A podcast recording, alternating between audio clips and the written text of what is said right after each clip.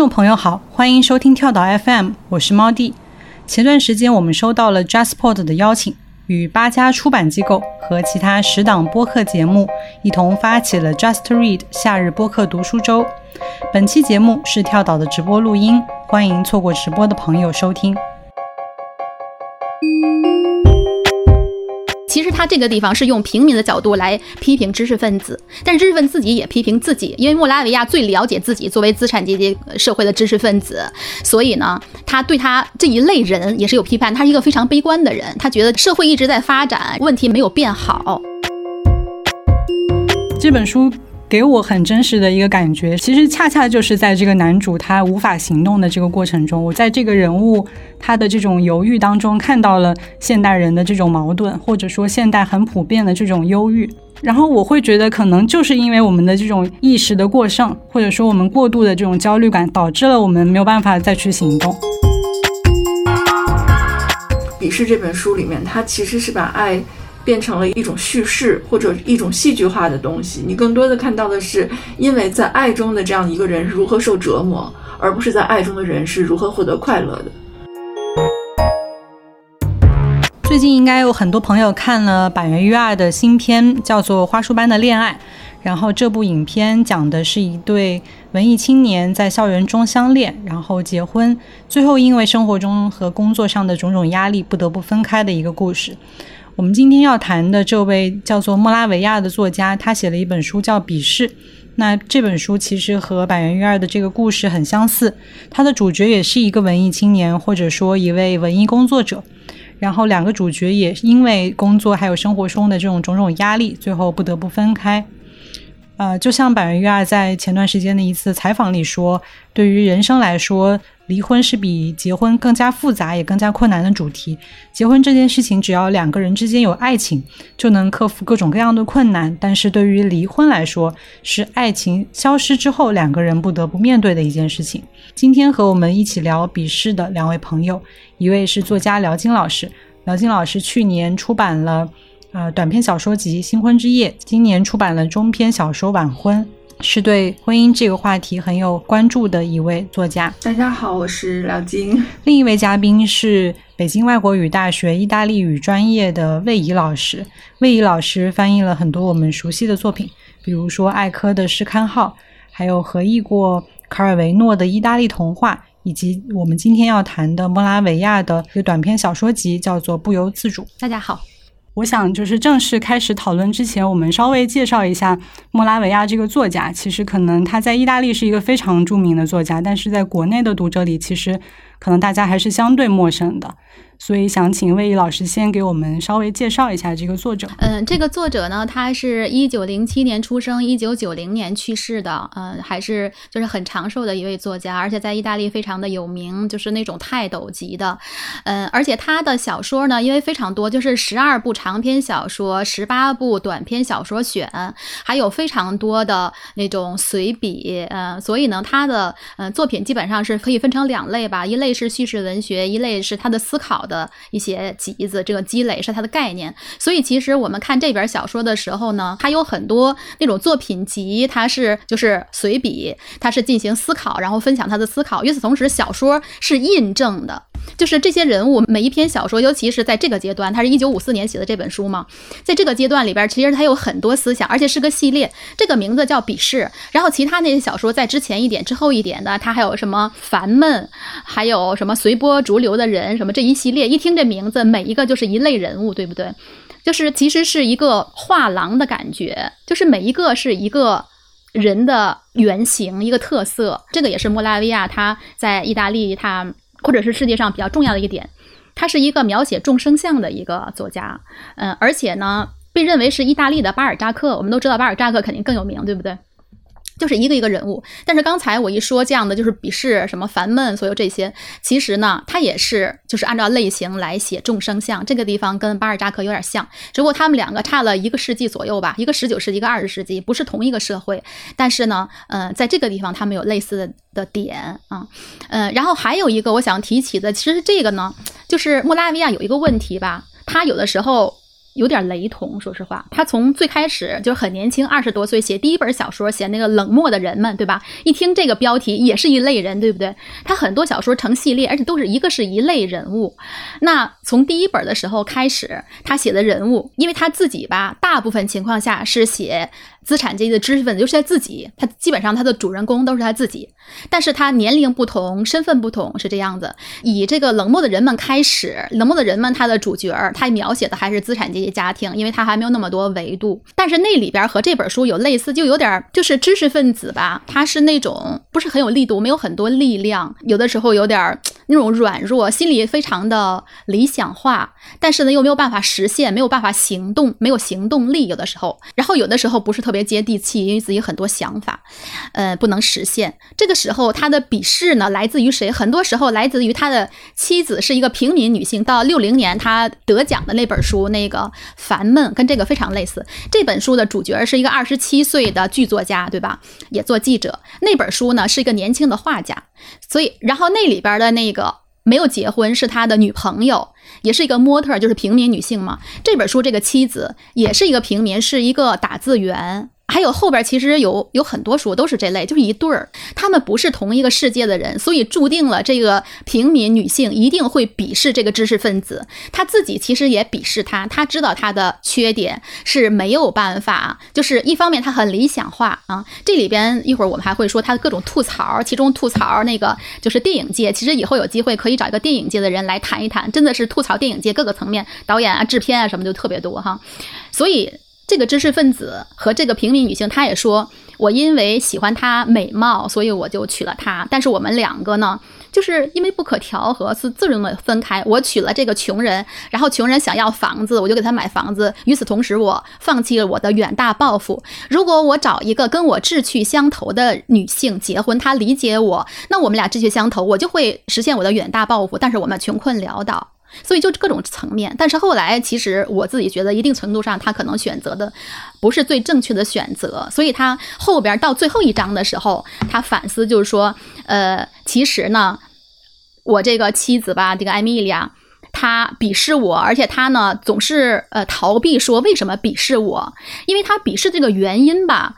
就是那种，因为我本身与生俱来的那个问题。其实他这个地方是用平民的角度来批评知识分子，但是知识分子自己也批评自己。因为莫拉维亚最了解自己作为资产阶级社会的知识分子，所以呢，他对他这一类人也是有批判。他是一个非常悲观的人，他觉得就是，呃，社会一直在发展，然后呢，其实并没有问题，没有几改变，没有变好，所以其实是各个层面的批判。嗯，刚刚说到，其实好像有一个细节可以跟大家说一下，就是莫拉维亚应该是九岁的时候得了一对骨结核，对，然后他应该是卧床了好多年，所以那个时候其实有点可能，一方面是他在这个卧床的期间读了大量的文学作品，然后开始了他的后来的创作，就是第一个书的创作应该就是在这个期间，就是冷漠的人，然后也一定程度上应该是奠定了他的一个风格基调。其实他是关注有点关注自我。然后他的这个自我其实就是一个资产阶级的知识分子。之前有看到，就是我们这本书的译者也是北外的陈鄂梅老师，他之前就是写过就是冷漠的人的一个评价。然后他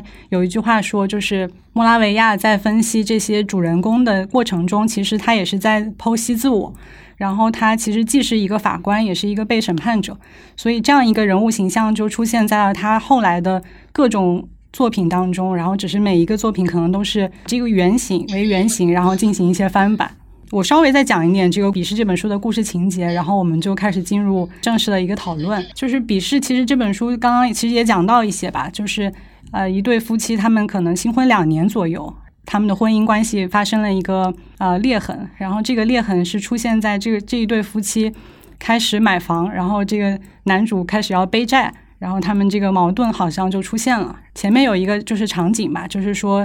这一对夫妻跟这个丈夫他的电影的制片人一起去吃饭。吃完饭以后，这个制片人就邀请这一对夫妻去他们家做客。然后这个制片人有一辆就是红色的跑车，但这个跑车呢只能再搭载一个人。他就跟那个我们的男主说：“那你就打一个出租车，然后你就你老婆就跟我一起坐我的车回去。”但他老婆明显就是不太高兴了，但是这个男主就是好像不为所动，就是没有感觉到有什么异常。结果他在打车的过程中呢，又花费了非常长的时间，所以这一天他老婆就对他有一些意见。然后之后就发生了很多事情，就比如说妻子不愿意再跟他同床睡觉，要搬到客厅去睡觉。然后后面就发生了很多类似的事情吧。然后男主就觉得你是不是不爱我了？然后整个故事就是在啊探讨这个。一直这个男主就在追问你是不是不爱我了？你为什么不爱我？然后直到最后，这个女主说：“我不仅不爱你，我还鄙视你。”大概可能就是这样一个故事。然后刚刚我们讲的是一条主线嘛，然后另外一条线可能有很多朋友也会很关注，就是它里面有一个剧中剧，就是这一群人他们在导演一个《奥德赛》的影片，所以就是其中不同的人对于《奥德赛》这个故事的解读也是。不一样的，然后其实也映射到他们现实生生活中的一些个人的，不管是地位还是处境。我大概讲这么多，因为整个其实故事线它还是从这个夫妻两个人产生了啊这个裂痕开始的嘛。我其实想问问两位，你们觉得这个裂痕到底是什么时候产生的？因为这个男主其实是在不停的思考，他其实好像也不知道他们两个的关系怎么样就破裂了，不管是在。呃，文艺作品当中还是现实生活中，是不是有一些标志可以让我们看到，可能两个人的关系出现了问题？我先从我呃阅读的角度或者阅读的感受来谈一下这本书给我的一些整体的印象。我其实是第一次读呃莫拉维亚的作品，然后我觉得他，因为我一开始在进入这本书的时候，其实花了一个相当长的时间，就是强迫自己进入这个男主角的这个有限视角。因为我们在读书的时候，因为你你读，尤其是读一本小说或者你去写一本小说，你都会嗯非常希望自己作为一个读者或者作为一个创作者，可以进入到那个设定。定的情境里面去，然后当我走进这本书，进入到这个男主角的情境的时候，我发现其实他的那种压抑是从第一页到最后一页，或者是说他的压抑不仅仅是来来自于这段所谓的婚姻关系，我的爱人是不是不再爱我了？刚刚猫弟提出的问题是这个裂痕是什么时候开始的？是怎么开始的？这实际上是实际上是贯穿全书的，可以说是一个悬念，或者说一直在吸引读者去探究到底这个婚姻关系是什么地方出了问题？到底是不是是因为男主？吻了他的那个女打字员，被老婆看到了，还是因为，呃，他老婆误认为自己被被被被献祭到那个制片人的身边，从而对自己的丈夫产生了鄙视。这个答案其实到最后来说，它也不是一个最重要的答案。但是从整个的阅读过程中，看到男主的种种的追索，种种对妻子的追问，然后他对自己的追问，包括他在工作中，在这个编剧的过程中跟导演、跟制片人的这些对话，你可以看到他作为一个想要去自由创作的的人。然后他在这样的一个工作环境里，其实他非常的压抑。那么这种压抑投射到他的这个呃家庭生活中，他觉得他的老婆不再爱他了。然后他觉得为了满足自己的妻子，为了得到他的心，然后呢想去努力的工作，努力的赚钱。然后这里面有一个很重要的一个篇幅，大概我我觉得是很长的一段叙述，是关于电影编剧的工作状况的。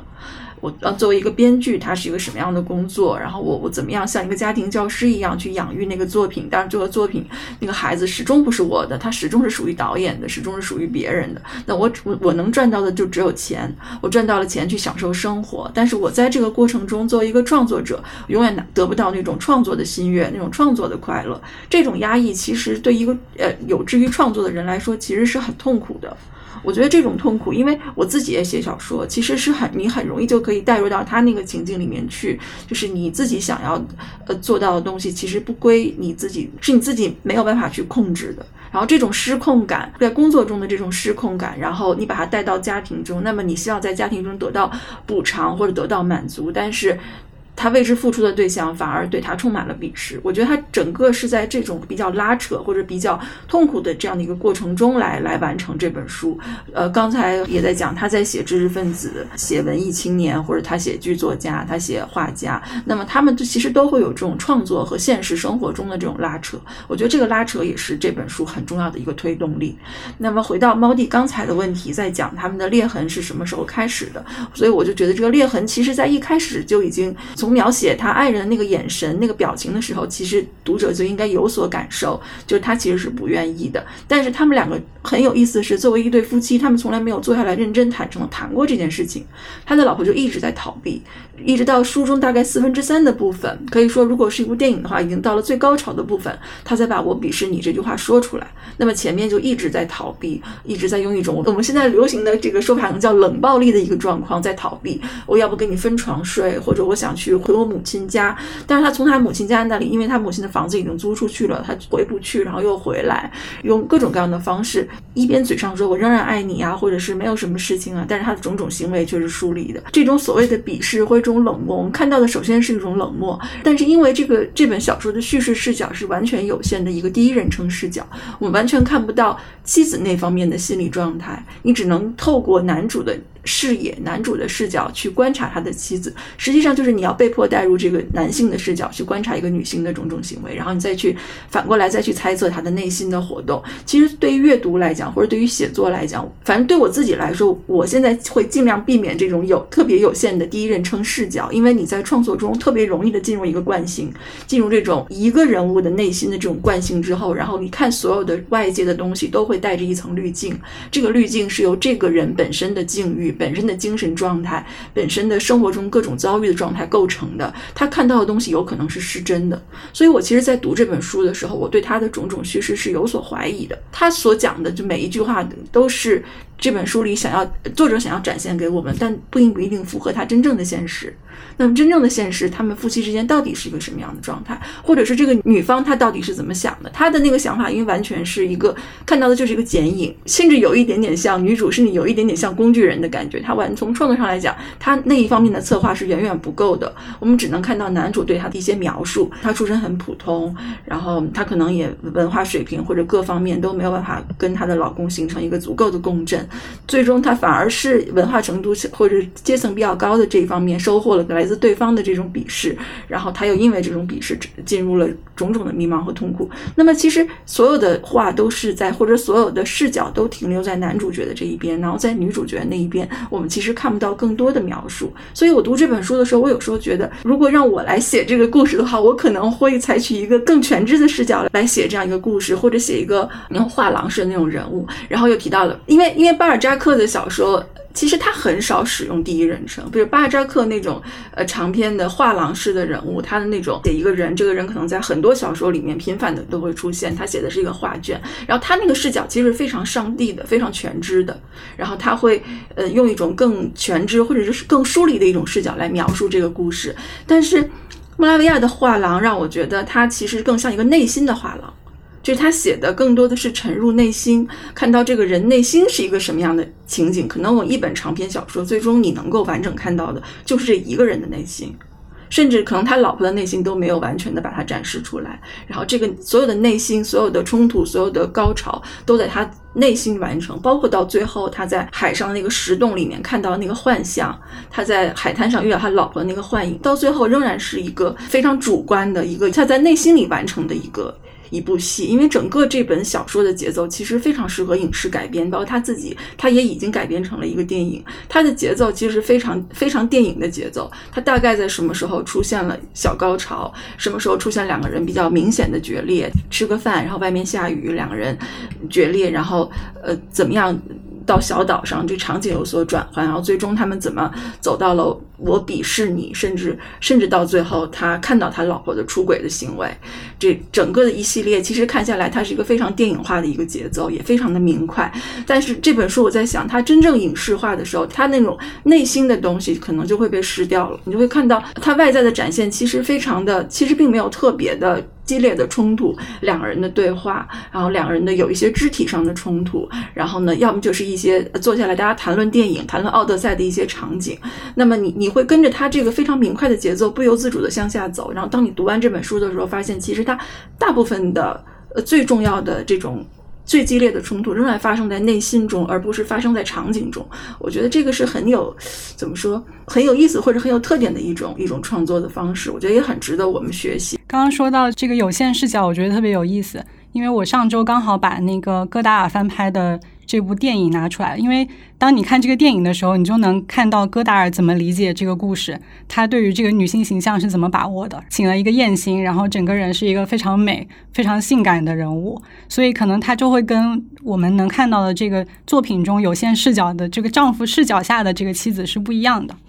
我甚至觉得，就是这个有限视角不仅是一个就是文学写作上的有限视角。我甚至认为，这个丈夫他现实生活中他的视角也是非常有限的，因为能看到这个人挺自我沉溺的，感觉他很难看到一个真实的世界，他眼睛里看到的世界是似乎都是一个倒影，完全是在投射。因为我看到他对妻子的描述其实是有高有低的，就是当妻子站到这个制片人身边的时候，他就觉得她超级美，他说她是超脱时间与空间的造物，然后又在很多这种。字里行间流露出对他这种知识水平，包括他的职业的这种鄙视，包括可能这个妻子在床上没有满足他的时候，他竟然能够说他简直就像一个妓女。所以他这种忽高忽低，或者说非常两极化的对于妻子的这种评价，也让我觉得他整个人他也是非常有限的在看这个世界。所以妻子好像就是他的一个投影。我不知道两位有没有这种感觉。对，我就特别同意你们俩的说法，可能不是电影，是戏剧性吧，就戏剧性、戏剧冲突非常强，因为他很喜欢戏剧，而且就是因为在西方文化里边，对那种古希腊的那种戏剧是特别的呃推崇的，大家都会什么，嗯，就像那个亚里士多德的《三一律》啊什么的，就是他确实是莫拉维亚的非常多的呃小说都拍成电影，因为意大利这样有名的这种文人不光是莫拉维亚啊，像什么巴里科呀，或者是当时的那个卡。尔维诺什么都是写影评的，就是莫拉维亚他呃在罗马他的生活吧，基本上就是上午起来可能吃个早点，八九点开始写书，写到十二点就吃午饭，吃完午饭稍事休息，下午三点来钟那个电影院就开门了嘛，上午是没有，就三点半左右之后才会有电影。然后他呢就因为他得过骨结核，腿有点点瘸，后来他就拄个拐棍去看电影，看完以后他就写影评，所以他他生活是特别有规律那种，他就写很多影评，然后自己也改编剧本，所以这个方面是他非常擅。场他非常多的电影其实都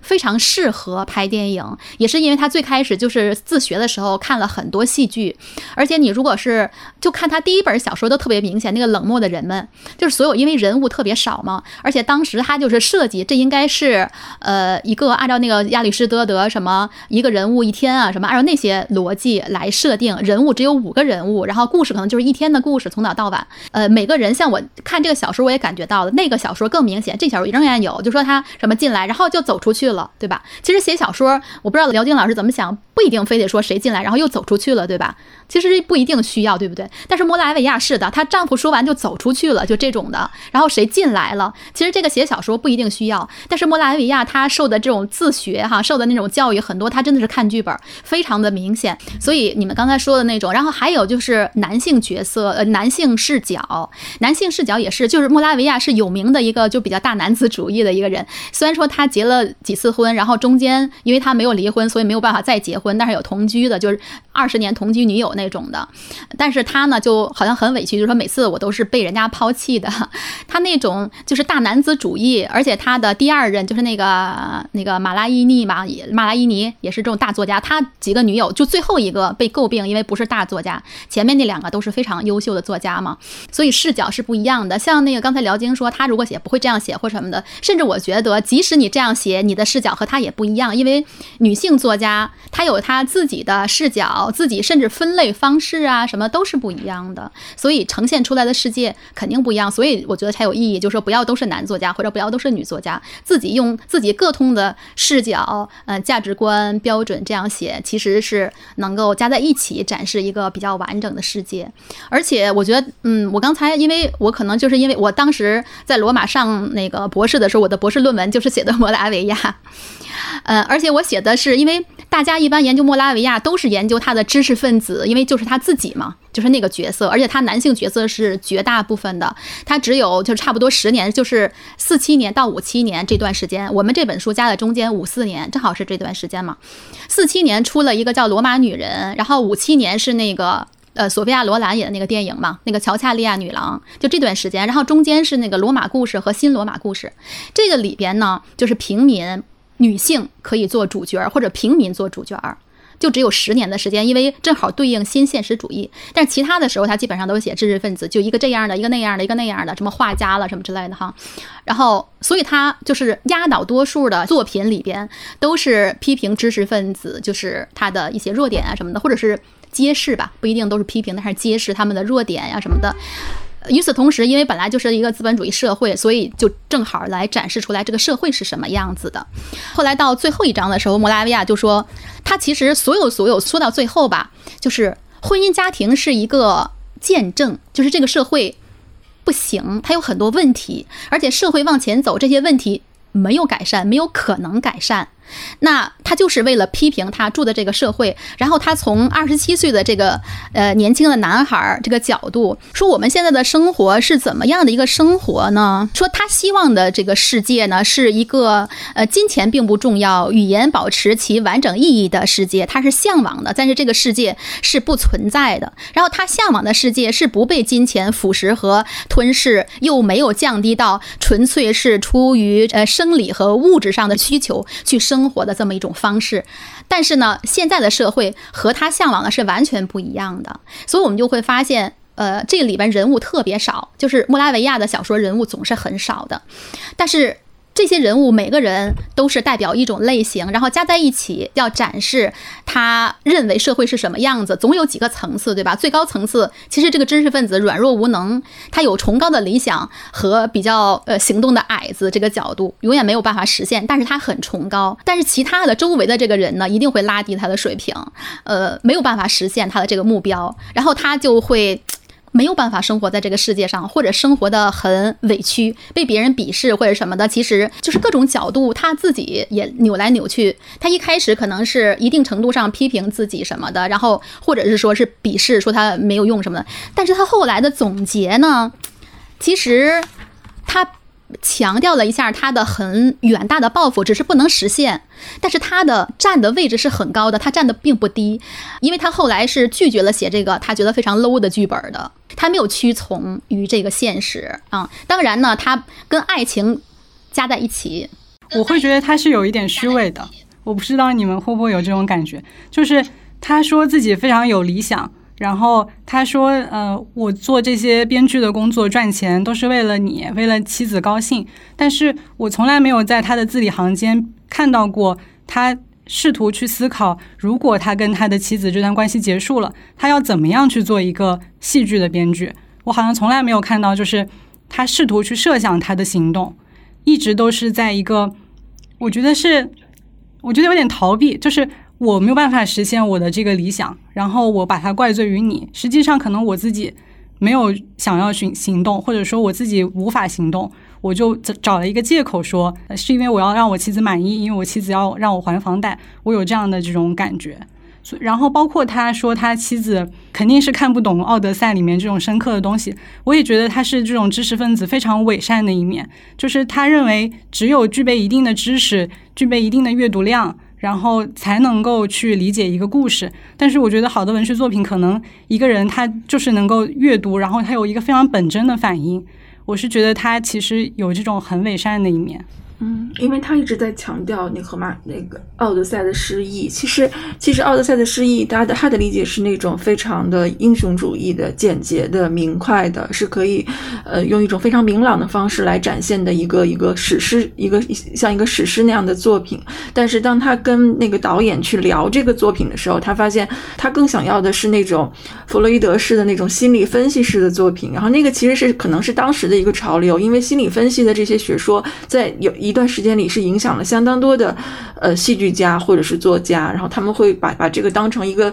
进入叙事的一个工具，或者是看待世界的一个新的视角。然后，但是他其实对这个《奥德赛》这个故事，是他对那种心理分析的东西，他其实是比较抗拒的。所以我觉得他自己，呃，包括猫弟也说，不知道他自己如何去实现他的理想。他其实中间提过一句，他的理想是去当一个剧作家，是一个戏院里的那种那种能够掌控一部剧的那种剧作家，而不是沉浸在这种大电影工业里面当一个无足轻重的一个小编剧。因为在电影工业这个流程里面，编剧这个角色其实是。相对来说是比较不重要的。他是在制片、在导演，甚至在演员的呃更下面，他更多的像在做一个文案的工作，然后在完成别人的意愿的呃完成别人的想象中的场景的这样的一个工作。那么他其实在这个中间是怀有相当多的这种创作上的压抑感。他自己这样说，可能我更想做的是那种戏院里的那种那种剧作家，然后我可以自己去掌控我自己的作品。你就会发现穆拉维亚这个人物吧，他是用概念做出来的，有的题地方你觉得它不合理，因为它有时候用概念做出来，有的时候是符合现实的，有的时候是用原理、用理论做出来的。这个时候。呃，我觉得猫弟有时候一针见血，直接就说出来这个这个地方。有的时候他确实就是因为用概念做出来的人物，他可能会放在某些地方有点不符合逻辑的地方。所以这个里边呢，就是莫拉维亚，我自己觉得他还有一点点矛盾的地方。一方面，大家是不是都觉得他喜欢用心理描写什么，对吧？心理分析，对吧？他是心理分析、心理描写的一方面。另外一方面呢，他对于德国式的心理分析又是不耻的。这个德国导演分析完了以后，对吧？有两个这个年轻的。呃，意大利的剧作家，未来的剧作家反对的地方，一个他就觉得把这奥德赛这个故事变得太 low 了，就变成了一个简单的家庭轶事。他说奥德赛变成了家庭轶事，就觉得德国导演没有懂啊。然后还有一个地方呢，他就这个德国导演自己说的，就是莫拉维亚是用德国导演自己的话来批评自己的。心理学的使用是怎么样的？心理分析，他说应该是什么？就像解剖躺在解剖台上的人体一样，仔细查看其结构，把它们一一拆下来看，然后再根据我们现代人的需要重新编写。所以，我们一看，我们也不会同意他这种心理分析的方式，对不对？嗯，而且呢。其实从那个文学评论的地方，意大利人也是有这种的一个文学作品，因为文学作品，尤其意大利作家和他的作品，每一个人和每一个人都是一个个案，就是很难类似。你把两个人说这都是什么主义，这种情况特别少，基本上每个人是一个个案的。所以你研究一个文学文本，你首先要看这个文本本身的性质。然后再用其他的可能相关的理论去印证，或者是去分析它。不要说我就现在流行符号学，我用流行符号学分析。这个笔试，或者现在流行结构学，我用结构学，那这个文学文本不就会不舒适，因为不一定是适合他的方法。因为因为因为他给我的观呃观点的感受，他始终想要坚守这个文本的本位，文学的本位，它本身应该是一个什么样的文本？那我们应该用换一种形式，怎么样去展现它，而不是而不是用心理分析或者用其他的工具让它面目全非。就我觉得他对这种的呃流行的趋势，其实是有一个抗拒的。我其实还是觉得，就是这本书给我很真实的一个感觉，是在其实恰恰就是在这个男主他无法行动的这个过程中，我觉得我在这个人物他的这种犹豫当中，看到了现代人的这种矛盾，或者说现代很普遍的这种忧郁，其实就是我们的头脑中有特别特别多的这种担忧，然后它占据了我们的大脑，然后。当我们面对一个人或者面对一个真实发生的事件的时候，我们反而不再有一个直观的判断和反应，因为我们的那个意识已经完全被我们自己所焦虑的东西所控制了。然后，其实这本书我我最喜欢的那个片段是，这个妻子告诉她的丈夫，她不回家吃午饭，然后这个丈夫就有点慌了，然后他慌了以后，他就是先是在那个一个导演家吃了饭，然后走出去。出去以后，他就开始纠结：我现在是回家，还是我去一个咖啡店？然后整个过程可能就在三页纸的过程中，他大概可能变了五次他的想法。最极端的情况就是他已经上了他要回家的那个电梯，但是他实在是又觉得我不应该回家，然后他马上又按了那个去底层的那个电梯。然后他有一句话是说。电梯往下走着，我就像一条鱼，以绝望的目光看着自己生活的鱼池的水位迅速下降。其实我觉得这个跟可能我们现在很多人的这种心理状态是很相似的。然后我会觉得，可能就是因为我们的这种意识的过剩，或者说我们过度的这种焦虑感，导致了我们没有办法再去行动。我不知道两位会不会有这样的感受？我是就是很好奇，因为我们不管你是文学评论啊，还是什么，反正你就是读者，是就是。在那个世界之外去揣度，对吧？但是如果是作家的话，他其实是内部，因为他是上帝，他是创造的创造者，创造我们这个看到的世界的时候，他是怎么在想？就是他。就是他来编，呃，来交织这些人物的关系的时候是怎么一个想法？我觉得辽金老师，因为他写了很多这种呃家庭啊、婚姻这方面的哈，就是在你在创作的时候，这些人物你是嗯怎么处理？他给我的感受，就像刚才唯一老师说的，他是捏出来的，就是它实际上是一个，呃，甚至它不是人物先行，我觉得它是概念先行。就是他先有一个我对这个社会的一个认知，这个认知本身当然也是他带着他自己的有色的一个眼镜，或者带着他自己个身自身个性的一个滤镜去看出去，然后他他捏出一个比较典型的模型，然后把这个典型的模型放到同一个场景里面，让他们去发生冲突。那么，其实有些时候我会觉得，为什么他的小说场景感很强，两个人的对峙，或者三个两个人三个人的对话，就是你会觉得他其实并不是那种非。常自然的向前流动的叙事感，而是作者要把他们安排在这里。我需要这样一场对话，这样一场冲突，或者这样的两个人的一种一种交锋。然后它更像一个，你感觉在看一个舞台剧。这个舞台剧一定不是生活本身，它一定是有一个导演在后面在牵制这些人物的感受。呃，猫弟提到那个场景，他他坐着电梯向下走，他觉得自己要窒息了。这让我想到，嗯，经经常有人说，为什么中年人喜欢在你回到家。之后喜欢在车库里面多待一会儿，我过一会儿再上楼。我楼，因为你一回到家，可能扑面而来的就是老人、妻子、孩子，然后你又丧失了你你自己的空间。那么对他来讲，他回家的，他徘徊着要不要回家的这个过程，就是说我怎么样去面对我的婚姻，怎么样去面对我的家庭。那么对他来讲，这已经是一个非常大的一个难题了。然后他又是一个在行动上其实是一个非常。行动上的矮子，他没有能力去真正的解决问题。他能够解决问题的方式，让我觉得很可笑的一点就是，我不去做什么，我不去当编剧了。我你不爱我，那我就不去当编剧了，而不是说我为了让你重新爱上我，我去做什么。他给出的解决方案就是：那你既然不爱我，那么我也不去当编剧了，那我就拒绝他。他始终是在做否定，他是在做减法，他在给自己的不管是自己的职业还是自己的生活，他在做减法。但其实他缺少一个这个人物给我整体的感受就是他一直很向内、很受压抑的一个状态，缺少一个向外突破的这样的一个一个一个动力。包括你在整个的阅读中，他给出那种意象，那种窒息的意象，那种下大雨、淋着大雨的意象，包括他在在海岛上，他在一个人在。阳一个人在阳台上看着大海，那个感觉，他始终是一个孤单的、无助的、迷茫的。然后他能够想到的解决方式就是向后退。我原来是一个电影编剧，那我现在向后退，我不去做编剧了。但是始终他没有正向的展现出他在想成为另外一个方向上的剧作家或者真正的作家的那种那种努力。其实作者并没有提到，也并没有展现出来，也没有强调他在这方面到底有什么样的才华，或者到底是什么东西阻碍他去实现他的才华。始终在强调一些现实的障碍，他要还房贷，然后他要买房子，然后他他要做什么什么。他他所做的这些事情，实际上是把他从他自己的理想化。的自己越推越远，然后最终他碰到了墙，他碰到了发现自己付出了这么多，最后什么也没有得到的时候，他想到的就是退却。就是我始终感觉不到这个人物有一个向外爆破的一种力量，这个是让我觉得可能跟作者本身自身的这种，他是一个比较悲观的一个人。虽然他是名作家，他可能很有名，又很有名望，也有钱，但他内心比较悲观，可能跟他自身的这种心理状态是有相关的。我甚至觉得就是。他其实只是想要确认，就是他只是想让妻子说出“我不爱你”这句话，就是因为好像一个正常的反应就是，当我察觉到你不爱我的时候，我是不是能够想我去做一点改变？但是这个丈夫好像确实从最开始到最，在整个故事的结束都在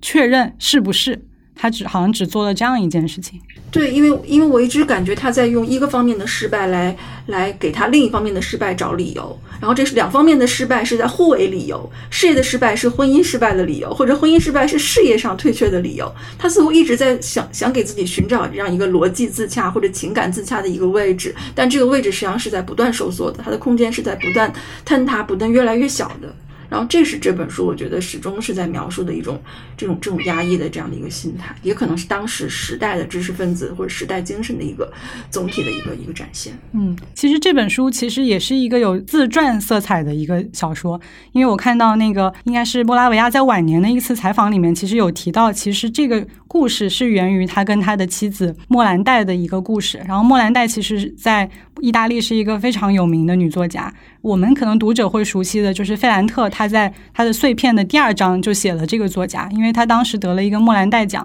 然后整篇文章就在抒发对于莫兰代这样一个作家他的这种崇敬之情。所以我想，魏怡老师其实也可以给我们讲讲，就是可能他这部书的一个自传的自传的意味。然后包括可能莫兰代是一个怎么样的作家，也可以向读者去介绍一下，因为我们在中文世界对这个莫兰代，我们能知道的只有他那个历史，而且是八十年代嘛，就是那个万子美先生，嗯。翻译的，然后后来因为苑子先生就是从事其他的行业了嘛，而且意大利文学当时八十年代其实是外国文学一个膨胀的阶段，所以出来这么一嗯，在意大利文学上面啊呈现出来一些比较经典的作品也是很正常，因为那本书其实就是差不多十几二十年之前，七二年写的嘛，在八十年代已经出了十几年了，但是还比较新，然后没有人倒回去再翻他以前的作品，其实他比较早的作品应该是在就是二战之后。刚二战之后出的，他二战的时候都是比较穷困嘛，然后后来就出的，嗯，但是这个呃，就是他等于是莫拉维亚第一任妻子嘛，他有两任妻子，中间还有那个刚才说那个，等于就是他同居女友那样的，因为莫兰黛是一个就是特别虔诚的呃天主教徒，他不接受离婚，所以一直到他去世了以后，呃，莫拉维亚才又跟第三任等于第三个等于第二任妻子结婚嘛，就是他们的呃婚姻状况保持了很久，但是他们有几十年分居那样的。然后这个这个妻子呢，其实我觉得吧，嗯，还是挺大差距的。可能他只是因为作家吧，我自己觉得我不是作家哈，人物上非常不像，我没有是这个剧中的对，因为。我有时候写点那种文学评论什么的，但是肯定不创作了。嗯，但是我看那种创作的，不管是电影还是小说，它有的时候只是一句话，一个契机，对吧？或者是在走在路上有什么感觉。所以其实他说有类似的地方，可能刚好就是他们俩吵架，可能只是这个样子。除了这个以外，你说看年代，比如说这个是五四年，五四年做二战之后了吧？那会儿他们俩可能是吵架，吵得还挺凶，真的是要离婚，但是情况完全不是这个样子的。但有一个地方就是，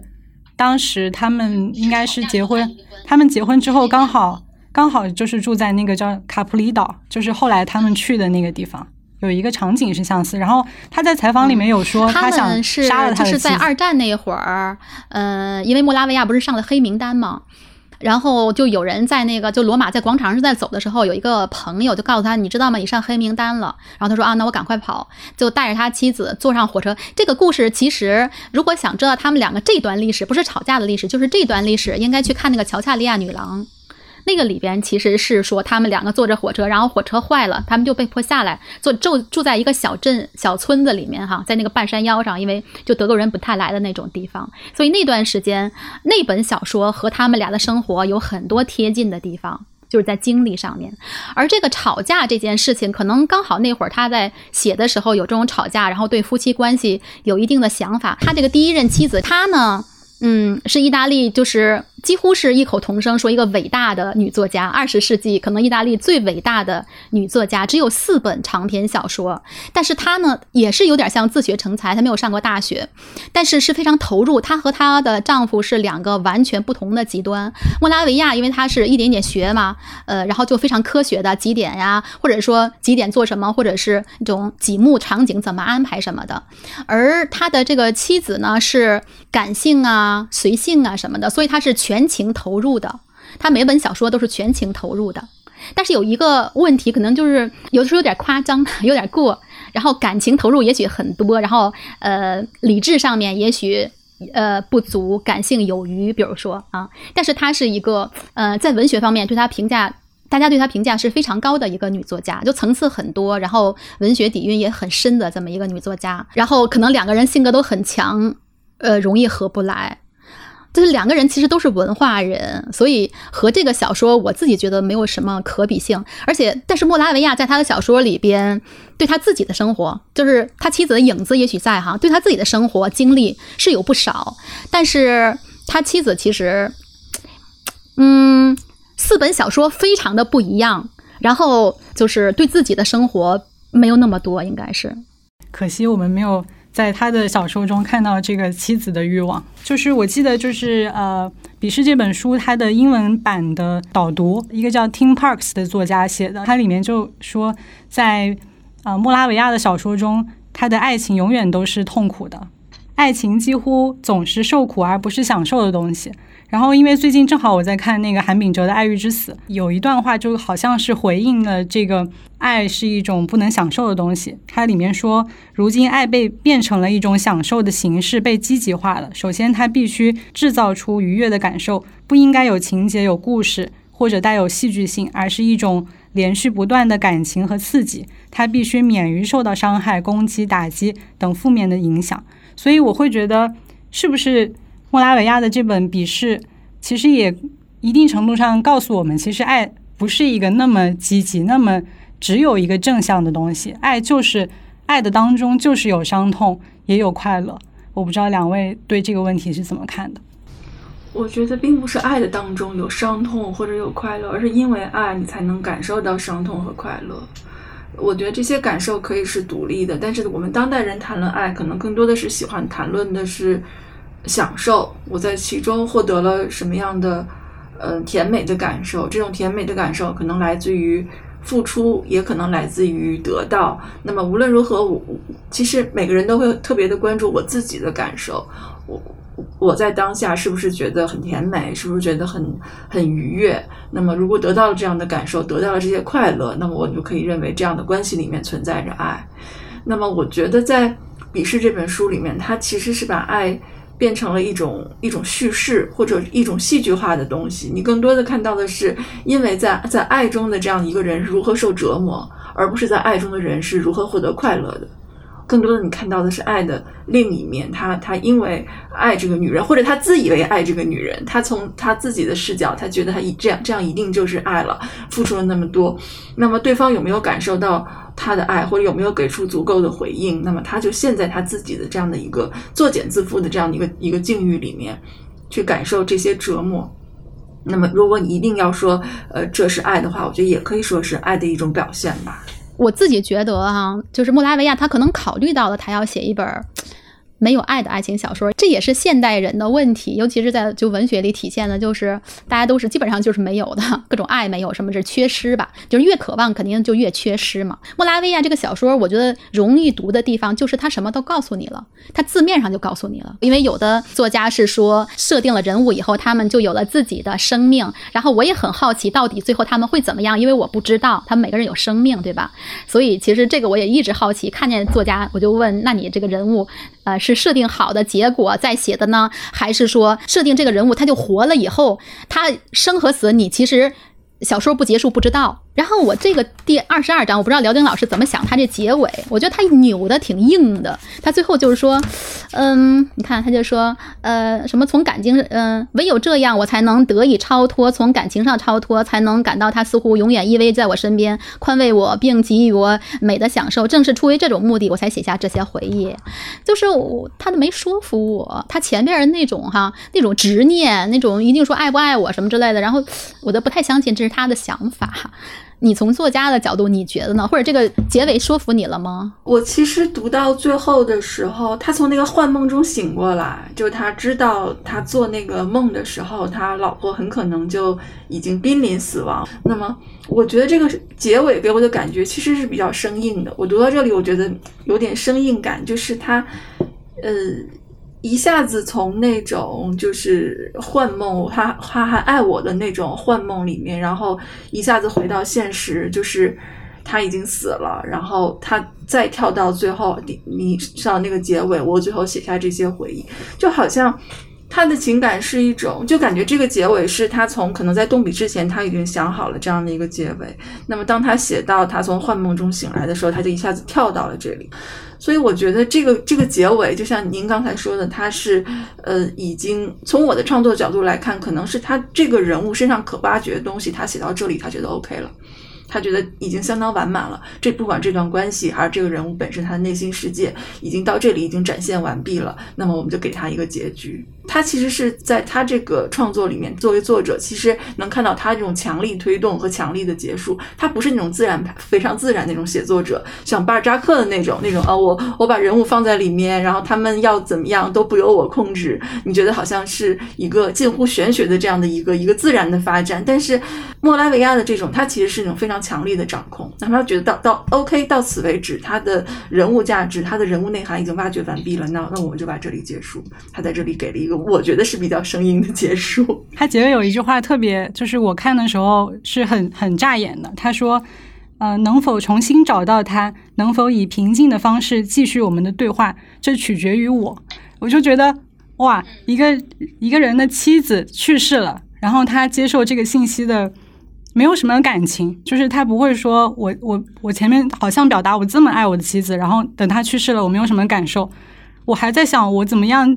在幻想中继续与他与他对话。其实这句话这个结尾，这个很突兀的结尾，某种意义上就印证了这个男主角一直是在一个幻想中去看他的妻子，当这个幻想不在了，整个故事就结束了。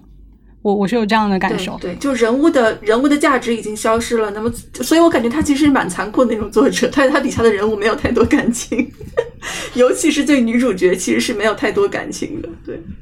是，他是没有感情，就是比较冷漠。因为刚才就是说嘛，他和他妻子两个人的风格就是完全不一样的。而且我怀疑他会不会就是因为他就是很多年是自学成才，然后模仿大作家呀或者什么的，所以就是先设定好了四平八稳的这么一个一个怎么样子。那辽丁老师，如果你写这个结尾，你觉得如果是自然的逻辑，最后结尾会怎么样呢？可能就不是这样的一个四平八稳的结尾。让我来写这个结尾的话，可能到最后我会规避掉那些过分主观的那些心理描写，可能你会更抽离一些，会更客观的方式去写他的行动，他他如何去，嗯，可能他妻子死了，他如何去，他在坐他房间里，他他看到了什么，或者是他在他，嗯，他去见到他妻子最后一面，他会有什么样的感受，而不是说还停留在对关系本身的这种。我们如何对话？他能不能继续爱我？我能不能继续爱他？还停留在对关系本身的这种纠结。其实我们正一般普通人或者一个普通的人物，不管他是文艺青年也好，他是一个小市民阶层也好，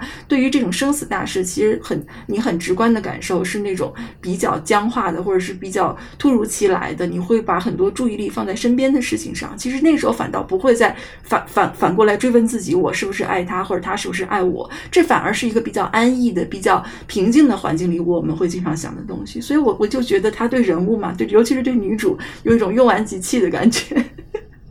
然后就就把它完全的放在一个对象化的一个角度去解读。我刚刚看到有一个读者问，就是如果是女主叙述同样的故事会怎样？我觉得，因为我无法想象，就是晚婚那本书，呃，就是全书女主视角，嗯。